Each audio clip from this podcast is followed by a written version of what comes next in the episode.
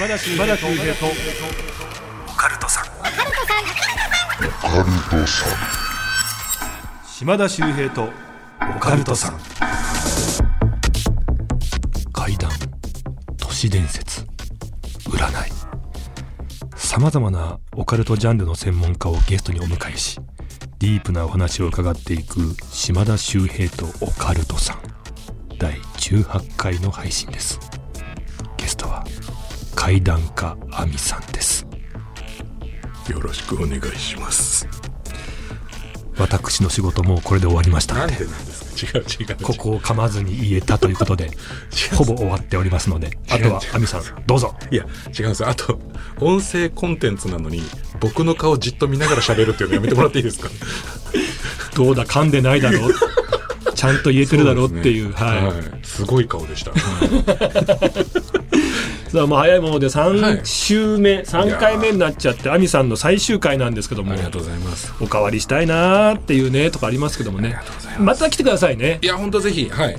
あのなんでかっていうとね亜美さんあのこっからもうね、夏イベントで全国駆け回っちゃうのでねいやいやいや。もう会えないんですよこの人忙しくて。いや、そんなことないです。もう、だってすごいいろんな場所行きますよねなんか楽しいですね。はいで最後ほら渋谷のね、はいオーイーストで、恒例のそうですね、渋谷階段夜会を。あれはもう階段今ないろんなイベントありますけど一番大きくなっちゃいましたもんねああ、そっかもしれないですね、規模で言うと。はい。出てるメンバーもねバラエティに富んでそうですね。だから僕、やっぱり階段好きな中の一個のコンセプトがお泊まり会の夜なので、あの、やっぱり階段喋る人たちばかりのイベントはたくさんあるんですけど、僕がやりたいのはその階段を喋る人もいれば、ちょっと苦手なのに聞きたがる人がいたりとか、うんうんうん本当に苦手なのに僕に呼ばれて無理やり出る人とか、友達とかにちょっと協力してもらって出て人もらってます。すごいからねいやいや、とんでもないです。あの階段ってね僕らはまあ好きですけどやっぱり一つこう魅力としては、はい。まあもちろんね怖いっていうこととか、はい聞き手がねすごい想像力を膨らましてね震え上がっちゃうって部分もあるんですけどそれ以上にはい。やっぱりほら昔修学旅行の夜にあねはいみんなでこう肩を寄せ合って怖い怖いって言うんだけど終わった後妙な一体感生まれるんですよねはい。なんか怖いのをみんなでこう乗り越えたっていうね。そうですね。なんかあの絆が生まれるみたいな。はい。なんかああいうのまた階段の良さですよね。あれをやりたいです。大人になってもずっと。わかります、まあ、そういうところをまた亜美さんずっと追っかけてるんでしょうね。そうですね。ちょっとねあの今日まず聞いていただきたいメールがありまして、はい。ラジオネーム山本さんありがとうございます。ちょっとね不思議なお話なんですけどもお。これ小学校の頃の話らしいんですけどもねお兄ちゃんの野球の試合を見にとある野球場を訪れたんです、ん。でそこにはですね心霊スポットで有名な2つのトンネルがあるんです。で私はその時そのトンネルが心霊スポットとは知らずお兄ちゃんのお友達そのお父さんに言われるがままに、えー小学校3年生の弟と、えー自分とそのお友達のお父さん3人ですね。3人でそのトンネルへ入っていったんですと、えー中は真っ暗で肌寒かったのを今でも覚えています。えートンネルの真ん中あたりだったと思うんですが突然前から40代くらいの女の人と同い年くらいの女の子と男の子がやってきました。40代ぐらいの女性と男の子女の子、まあ、3人が前から来たと、ん。でそのですね女の子と男の子は真っ青でとても細くずーっと下を向いているんです。でするとその40代くらいの女性がこのトンネルの先には素敵な世界が待っていますよ。とはっきり言ってきたのでありがとうございますなんて言いながらすれ違った瞬間3人は消えていなくなっていたんです。でその時ですねお兄ちゃんの友達のお父さんお父さんがえ僕らの腕を引っ張って全速力で元来た道に向かって走り出したんです。でこのお父さんというのはえ霊感があると地元では有名な人でそのことを話すともし反対側の出口まで出て行っていたら3人ともこの世界には戻ってこれなかったと言われました。えーまだ小学校4年生だった私には怖いというよりも不思議なことも起こるんだなというふうに思ったという出来事ですという。ねわなんでしょう？トンネルをね、はい。まあおじさんと弟と3人でこう歩いてると向こうからうんうんうん。女性と男の子女の子。もう細い下向いた青白い子たちですよね、なんだと思ってるとすれ違いざまにその女性が「この先行くと素敵な世界待ってますよ」あなんかすごいいいのかなと思った瞬間そのお父さんがふわーっと逃げ出すと。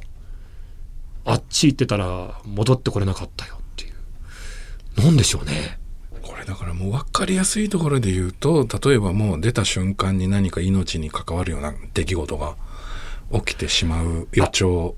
例えば、はい。土砂崩れであるとか木がこう何かこう崩れ落ちてきてみたいなはい。事故に巻き込まれてしまうとか、とかもうまあシンプルに跳ねられてしまうとか。あとかって考えるとまあこのお話を、まあ、そこで引き返してくださったからこうやって僕らの耳に入る僕らこうやって聞かせていただけましたけどもしかしたら誰の耳にも届かないままその人たちの人生が終わってた可能性があなるほどね階段にすらならずうんうんうんうんうん素敵な世界に行かれてた可能性あると思うとめちゃめちゃ怖いですけどね。まあ本当にね亡くなった死後の世界っていうのは僕らねただただ経験がないから怖いとは思ってます、行きたくないとは思ってるけど、もしかしたら素敵な世界なのかもしれないですし。あとはよくあるねそういった事故が多いとか、まあ、心霊スポットの場合、そこにいる人たちがうん。まあ引きずり込もうじゃないけどもはい。ねなんか同じようにこっちの方こっちの方へっていう話も聞きますからねちょっと怖いですよね。ただねやっぱりトンネルっていうのがはいや。っぱ怖い話の、まあ、特徴的な舞台になりがちですよね。はい何なんでしょうね？結構、まあいろんなお話ありますけどね。まあよくあるのが、例えば、えっと、もう作る過程にあたって作業員さんが亡くなってるとかっていう話とか、まあトンネルの構造上何か音の反響とか、うんうん遠くの声もキャッチしやすかったりするんで、それでなぜか変なのが聞こえたりとか、なんかいろいろあるみたいですけどね。なんか僕聞いたのが、まあ今はね、そんなことないんですけど、あの太さは全部一定なんですけど、うん昔ね、掘ってた頃ちゃんとね、はいはいはい。っていうのが、やっぱりこう、真ん中が一番圧がかかるんで、真ん中が一番こう細いと。そうですで、ね。出口に、まあ入り口出口に向かってちょっとこう大きくなっていく。うんうん。だから外が広くて中が狭いっていうこの構造が中にいろんなものを引き寄せるんだっていう説も聞いたことありますけどね。聞きますね、それも。うんまたやっぱりね、はい。いろんなトンネルあるじゃないですか。はい。もうゆ、それこそ有名な階段の舞台になってるね、トンネル。ねで、古いトンネルも使われてないとかもありますけど、うんまあ、湿気が。ああ、そうですね。やっぱ霊と湿気はね、相性がいいなんて言いますけど、なんかやっぱり不思議な、ちょっと気持ち悪い空気は流れてますようん。ね。ですね。うんやっぱその、まあ、階段の現場とかもそうですけど、電気トラブル、機材トラブルがめちゃめちゃ多い理由で、何か電気に似たものとかそういったものに影響が出やすいんじゃないかみたいな話あるじゃないですか。はいはいはい。そうなった時に電気って水を通したりするん、あ、水が電気を通したりするんで、もしかしたら湿気だったりっていうのはすごく相性がそういった現象に対していいんじゃないかみたいな話もありますよね。うんあとあれですかね。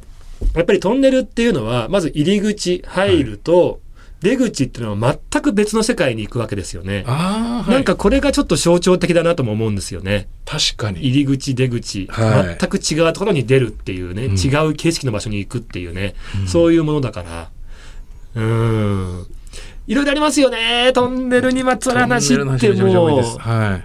まあ都市伝説ですけどもねはい。有名な話でいくとまあ女の子の霊を見たはい。助けてほしいなんて言われたっていうね、でそれを後日見るとある事件で巻き込まれて亡くなってしまった女の子だったっていうね。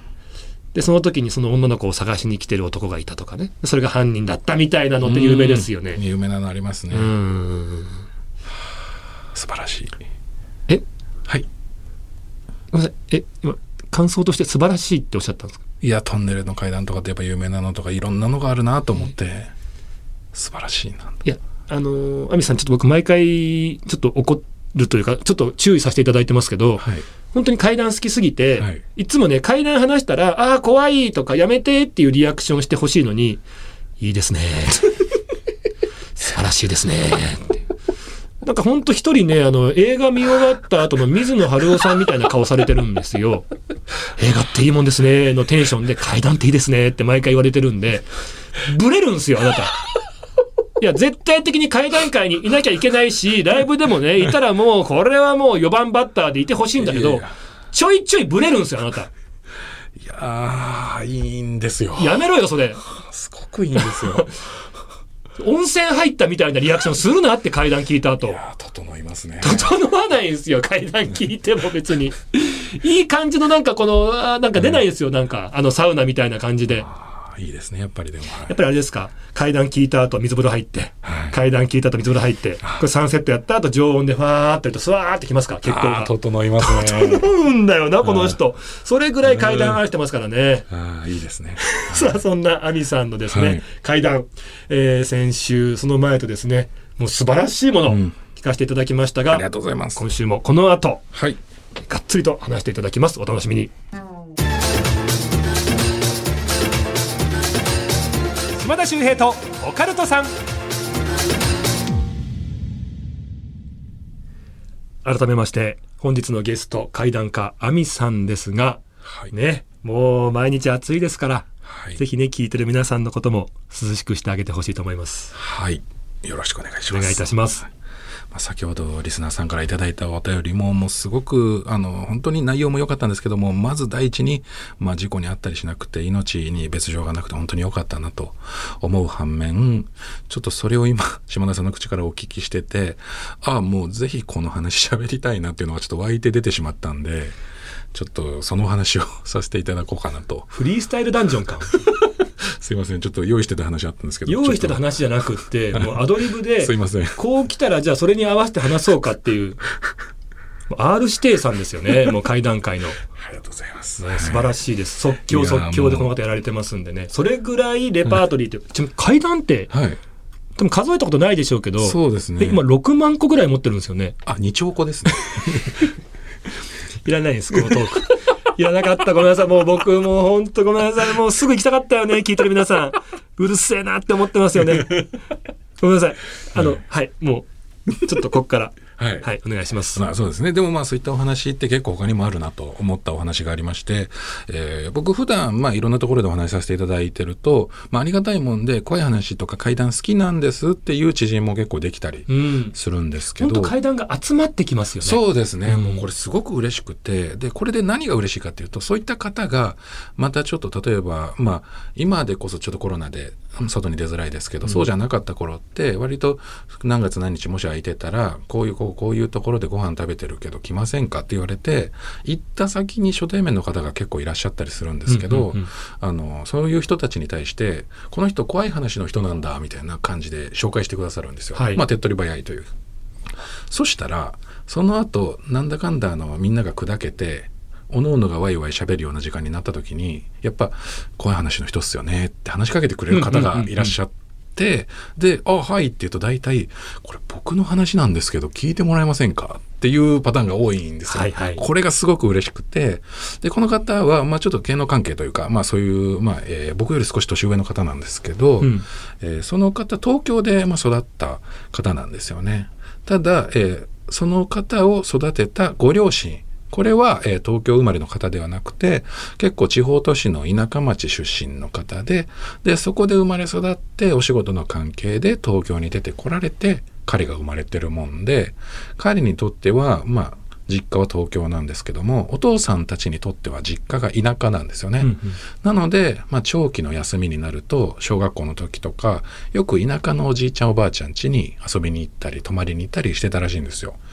で彼もですねもうおじいちゃんおばあちゃんがすごい好きだったのでおじいちゃんおばあちゃんにもよく遊んでもらってて、うんで田舎の景色もやっぱり普段東京でね育っちゃってるとなかなか見ない景色なんで、まあ、行ってる時間がすごく楽しいんですよね。うんうんうんで両親もその様子見てますしこの子がおじいちゃんおばあちゃんに懐いてるっていうのも把握してるんでこれあの夏休みとか特に今時期ねこのお盆の時期とかそうなんですけど1週間とか本当に両親の元を離れて一人で田舎のおじいちゃんおばあちゃん家に泊まるみたいなことあったんですってうんうんその間両親がね、まあ何をしてたかわかんないです。子供ながらにわかんないですけど、おそらく後から聞いたら旅行とか行ってたみたいな話も聞いたりして、ああ、それはそれでまあ確かに子育ての中で両親も羽伸ばしたいこともあるわなとは思うんですけど、まあ自分もまあおじいちゃんおばあちゃん好きだし、田舎に1週間とかいるの全然楽しかったんで、もうこういう夏休みだけじゃなくて冬休みとか春休みも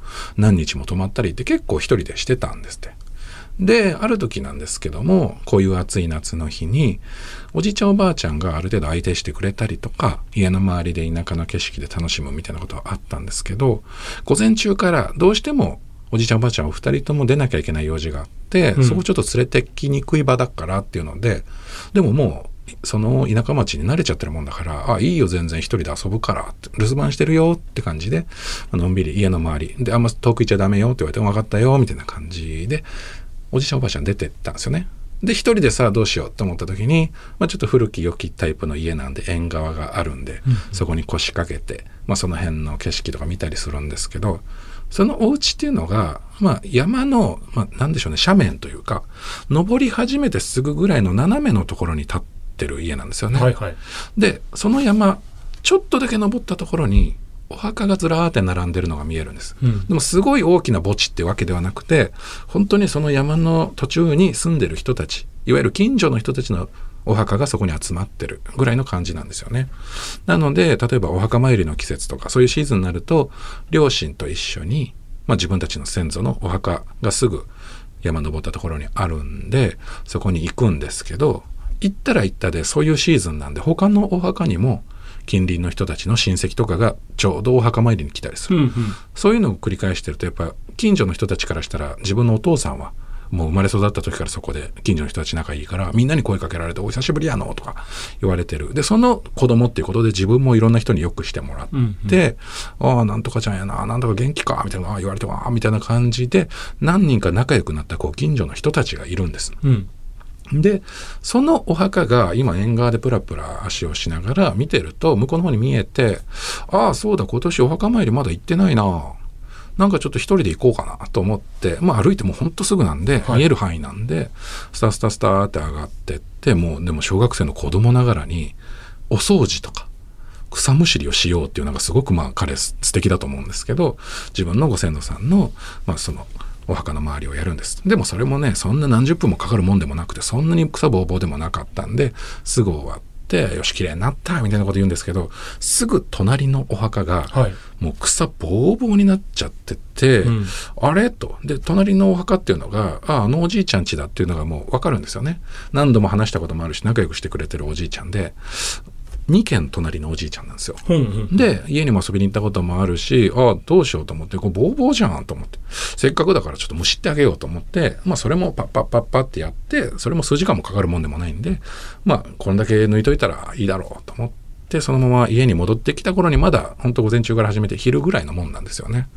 で、そのまま、ああ、まだ帰ってくるまで時間あるな。何して遊ぼうかなってまた縁側に座ってると、その2軒隣のおじいちゃんが、おーって来てくれたんですよ。うん。もう縁側の前っていうのが、まあ、ここ私有地ではあるんですけど、これ田舎ならではなんでしょうね。もう、あ割と近隣の人は当たり前のように横切るんですよ。私有地の中を。はいはいで、そのノリで、二つ隣のおじいちゃんが普通に私有地入ってきて、おーっつって、お前来とったやなって言って、なんか草むしりうちのもんしてくれたやろ。ありがとうありがとうって言って、ちょ、遊びおいでみかんあるでって言われたんですよ。ええー、と思って。みかん懐かしいと思ったんですよ。っていうのも、何度かそこの家でみかん食べさせてもらったことがあってそこの家みかんの木があるんですよ。うん。だからもういつも結構美味しいみかん食べさせてくれるっていうので、子供ながらに割と好きなおじいちゃんだったんですよね。で、それが、あの、みかんくれるってなったんですよね。で、ありがとうありがとう言って。で、そのまま遊びに行くんですよ。で、遊びに行ったらもう元気しとったかみたいな、ああ、元気だよみたいな。で、なって、で、そのまま、あの、いろんな話をしてると、そのおばあちゃんの方も出てきてくれて、みかん食べ言って出してくれて、ありがとうありがとうって食べて。で、そこ、息子さん夫婦が一緒に同居してるんですけど、息子さん夫婦がちょうど出払ってるみたいで、まあ、おじいちゃんとおばあちゃんしかいないんですけど、で、あ、美味しいね、みかん美味しいね、って言って、あ、いっぱいあるで、ってあ、そろそろもう帰る時間や、って。うちのおじいちゃんおばあちゃんも帰ってくるし、みたいな感じで、あ、そうか、って。で、戻ろうとした時に、あ、じゃあこれ持っていきっておばあちゃんが言ってくれて、あ、いいの？って言ってみかんたくさんもらって、じゃあおじいちゃんおばあちゃんと食べるわ、って。あ、ありがとう、って。で、そのまま戻ってって、したら、おじいちゃんおばあちゃんが家帰ってきて、ただいま、言うから、ほら、あの、何々さんとこのみかんもらったよ、って言ったら、あ、ほんまかって、うわ、美味しそうやな、食べよう食べよう、って言って。三人でみかん食べながら、何々くん元気やったか？みたいなこと言われたんですよ。うんそれ、何々くんっていうのは息子さんの名前なんですけど、うんうんあ、息子さんなんか出てた、なんかちょっと合わなかったよ、って言ったら、あ、そうか、じゃあ奥さんの方か、って言われて、あ、奥さんもなんか二人で出てったみたいでね、って。あ？って言うから、いや、だからあそこのおじいちゃんおばあちゃんにもらったんよ、って言ったら、いや、死んどるで。って言われて。え？いや、あの2軒隣のあのおじいちゃんよ。うんうん。死んどるで。いやいや、もう随分前やけど死んどるで。って言われて。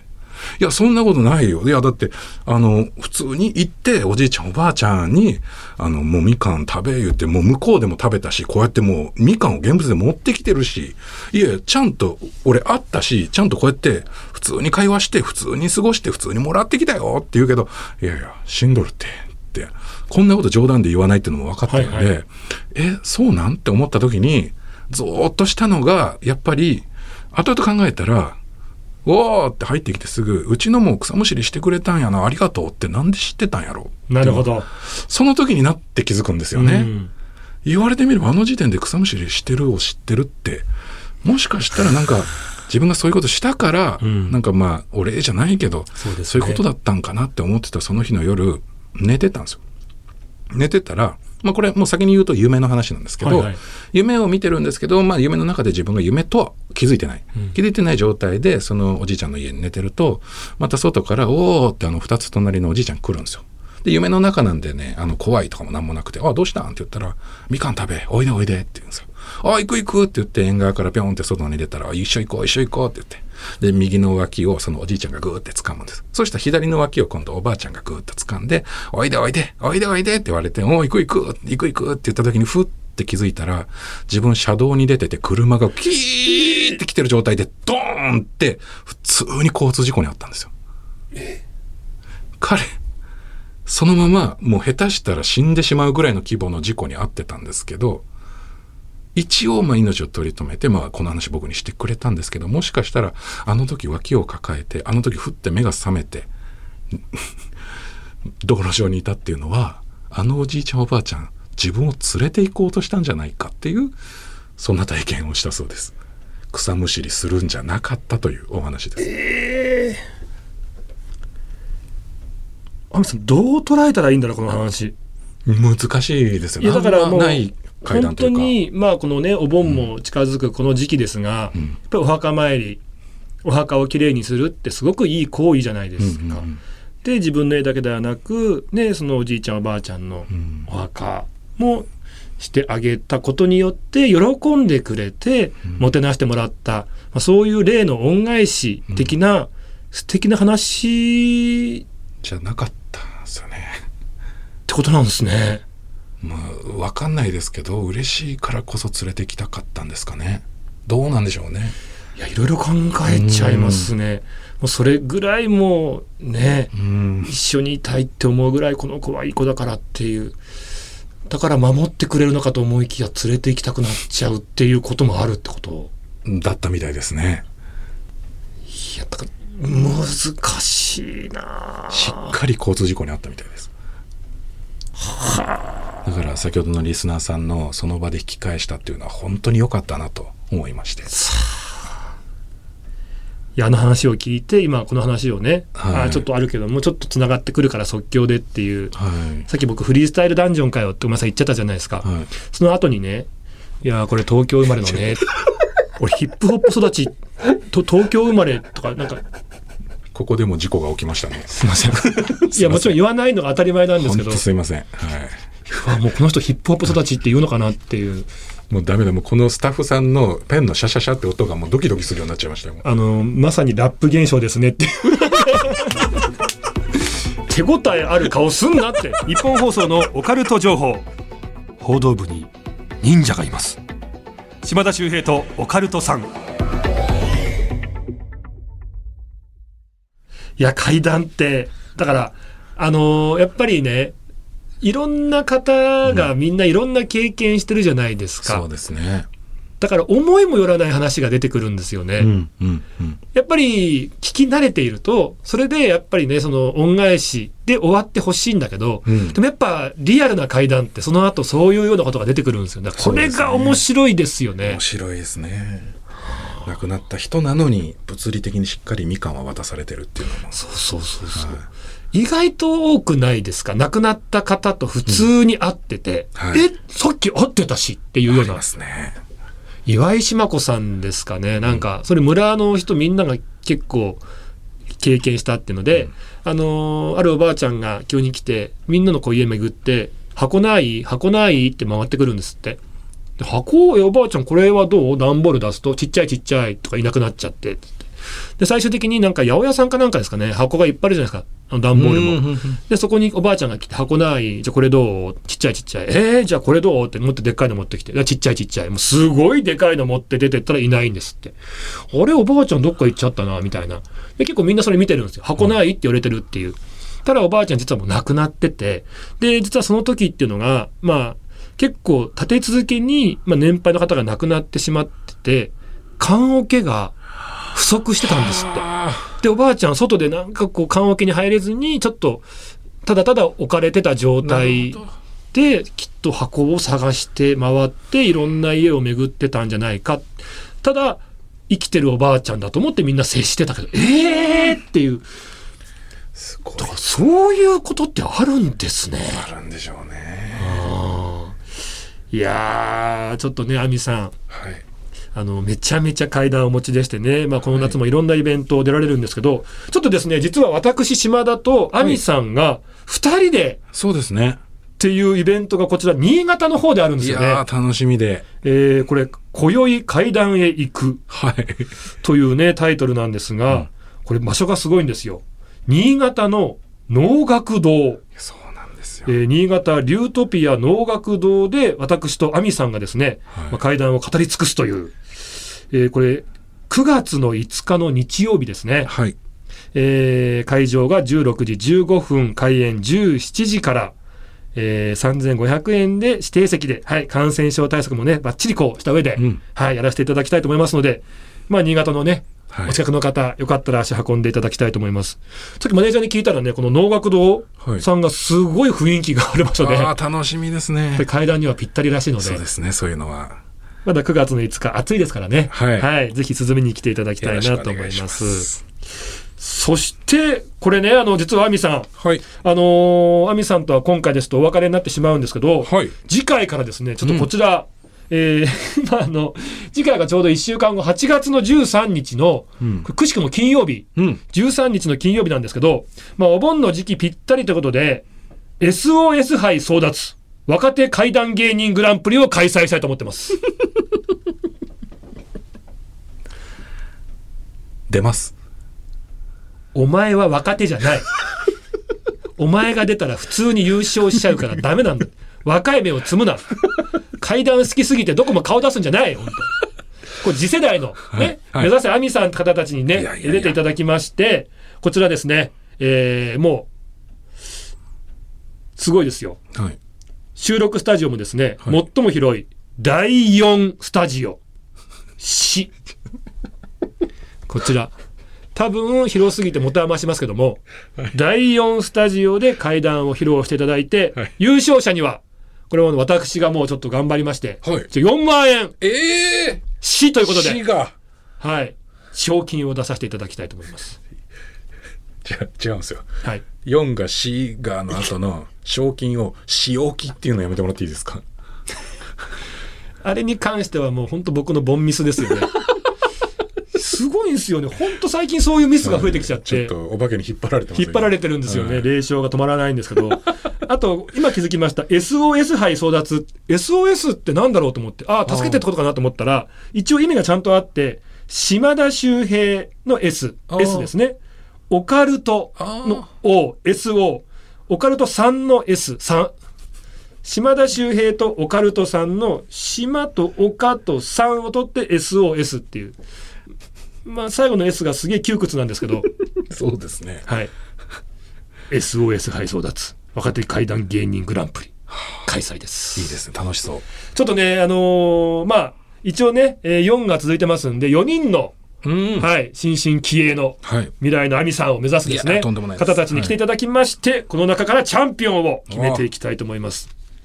本当はもうアミさんにね、審査委員長とかやってほしいぐらいなんですけどもね、はい。ちょっとまあまた、あの、アミさんには別の会にまた来ていただきたいと思いますので、はい。よろしくお願いいたします。お願いし。ます。どうでしたか？あの、参加にわたって来て出ていただきましたけども。いや本当に楽しいのがやっぱり僕の中で、まあ、島田さんもちろんなんか面白い方っていうのはもちろん存じ上げてるんですけどもやっぱりしっかり例えば僕が出させていただいたトークライブだったりとかしっかりめのポジションをなさってる機会によく遭遇するんですよ。しっかりめというのは？例えば回しに徹しておられたりとかあとトップバッターとかね。あの空気作ってみたいな。やりすぎ工事とかそうなんですよ。なんかそっちあの本当にしっかりお仕事なさってるっていうイメージの島田さんが今日はちょっとあのファニーな一面だらけだったのでこれねあのーそうなんです。やりすぎ工事とかでもね大体あの僕かあっちゃんかキリンの川島さんかとかね、はい。その辺がまず空気作ってねってことでトップバッター化されるんですよ、そう打ち合わせでまず絶対にこけないでくださいねみたいな。はでプレッシャー半端ないんですい、よ、はい。っていうのが多いんですよ、はい。手相もここでがっつりお願いします20分お願いしますねとか。いややっぱイメージとしても僕らから見てもやっぱそうですね。島田さんといえば。でももう猛練習して臨むんですけど、はい。やっぱり亜美さんとかいるともうなんかあこの人がちゃんともうブレずにやってくれるからもう大丈夫っていう安心感でサボっちゃうんですよね。いやいやいやもう本当にこの3回ファニーな一面たくさん見れたんで。だから毎回一緒に出てもらいますねセット売りで。まあ楽しい普通にいやいやいや僕なんかでよければもういつでもまたお声かけください本当に。いやいやぜひぜひお願いいたします、ただ甘えすぎちゃってねどんどんこのポンコツが進んじゃうんで、ね。